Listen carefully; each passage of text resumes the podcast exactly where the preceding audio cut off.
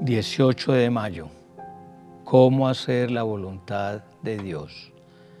Primera de Juan 2, 15 al 17 dice, no amen a este mundo ni las cosas que les ofrece, porque cuando aman al mundo no tienen el amor del Padre en ustedes. Pues el mundo solo ofrece un intenso deseo por el placer físico, un deseo insaciable por todo lo que vemos y el orgullo de nuestros logros y posesiones. Nada de eso proviene del Padre, sino que viene del mundo. Y este mundo se acaba junto con todo lo que la gente tanto desea, pero el que hace lo que a Dios le agrada, vivirá para siempre. Tenemos una tendencia a hacernos independientes de Dios, a creer que no le necesitamos. Queremos hacer nuestra voluntad, obramos a nuestra manera y priman nuestros pensamientos antes que su palabra. Por eso siempre hay una lucha. Dios para que el hombre se acerque a Él y el hombre por independizarse de Dios. Aquel que hace su propia vida va a terminar mal. El que hace la voluntad de Dios permanece para siempre. Pero ¿cómo hacer la voluntad de Dios? Primero, conocer a Dios. Juan 7, 28 y 29.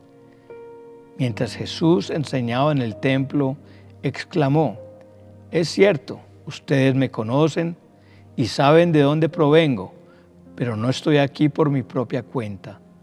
El que me envió es veraz y ustedes no lo conocen, pero yo sí lo conozco porque provengo de Él y Él me envió a ustedes. Jesús tuvo un ministerio de éxito porque hacía la voluntad de Dios y la sabía.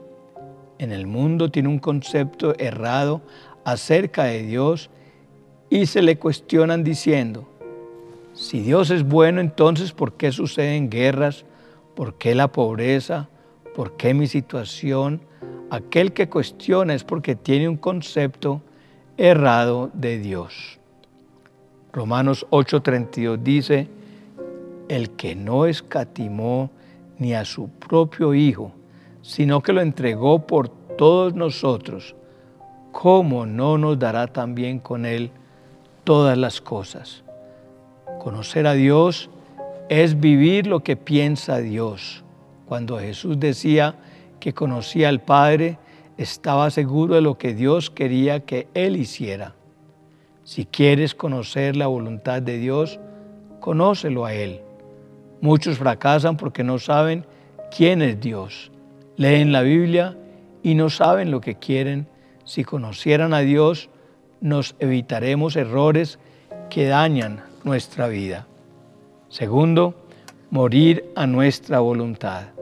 Mateo 26, 42 dice, entonces Jesús los dejó por segunda vez y oró, Padre mío, si no es posible que pase esta copa a menos que yo la beba, entonces hágase tu voluntad.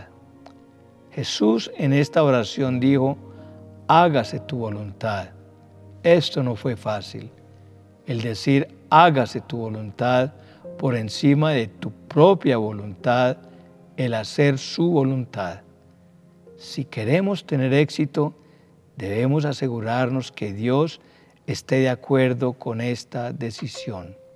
Tercero, obedecer sin importar las circunstancias. Lucas 5, 4 al 5. Cuando terminó de hablar, dijo a Simón, boga mar adentro y echad vuestras redes para pescar. Respondiendo Simón le dijo, Maestro, toda la noche hemos estado trabajando y nada hemos pescado, pero en tu palabra echaré la red. Pedro no era novato en la pesca él sabía cuál era el momento para pescar. Pedro se dedicó toda la noche a pescar y no lo logró. Vino Jesús y le dijo la palabra, la palabra clave, boga mar adentro.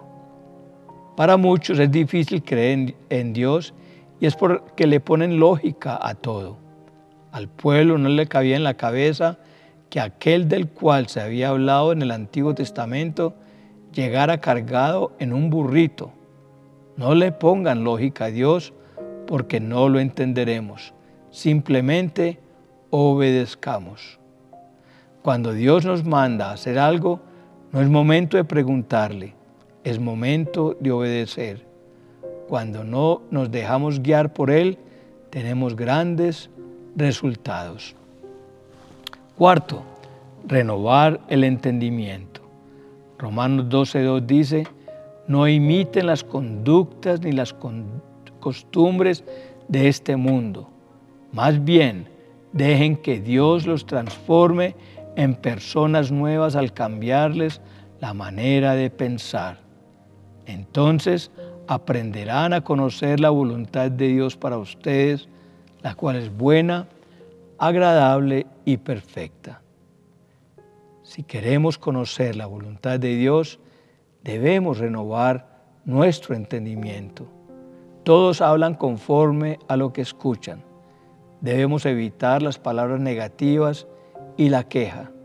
Si ves que las cosas van mal, no hablemos lo que vemos, sino lo que queremos ver.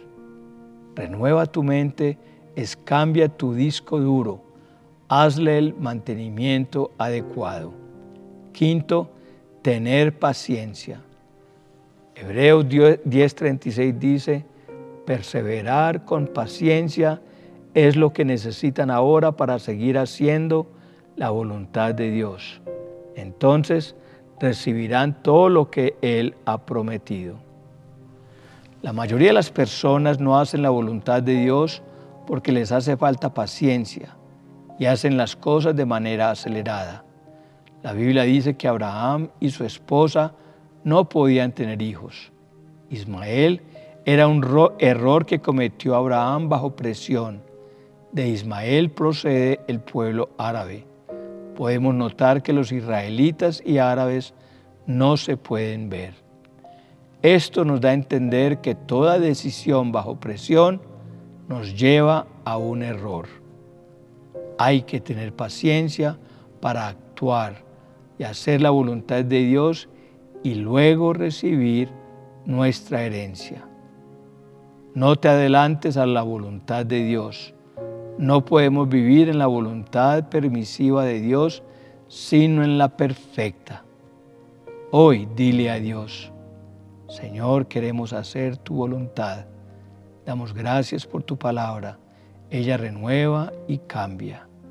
Reconocemos que muchas veces hemos hecho nuestra voluntad y los resultados no han sido los mejores. No quiero ser tan solo oidor, sino hacedor de tu palabra. Quita el velo que, que nos impide hacer tu voluntad. Ayúdame, Señor, porque si hago tu voluntad, todo va a salir bien.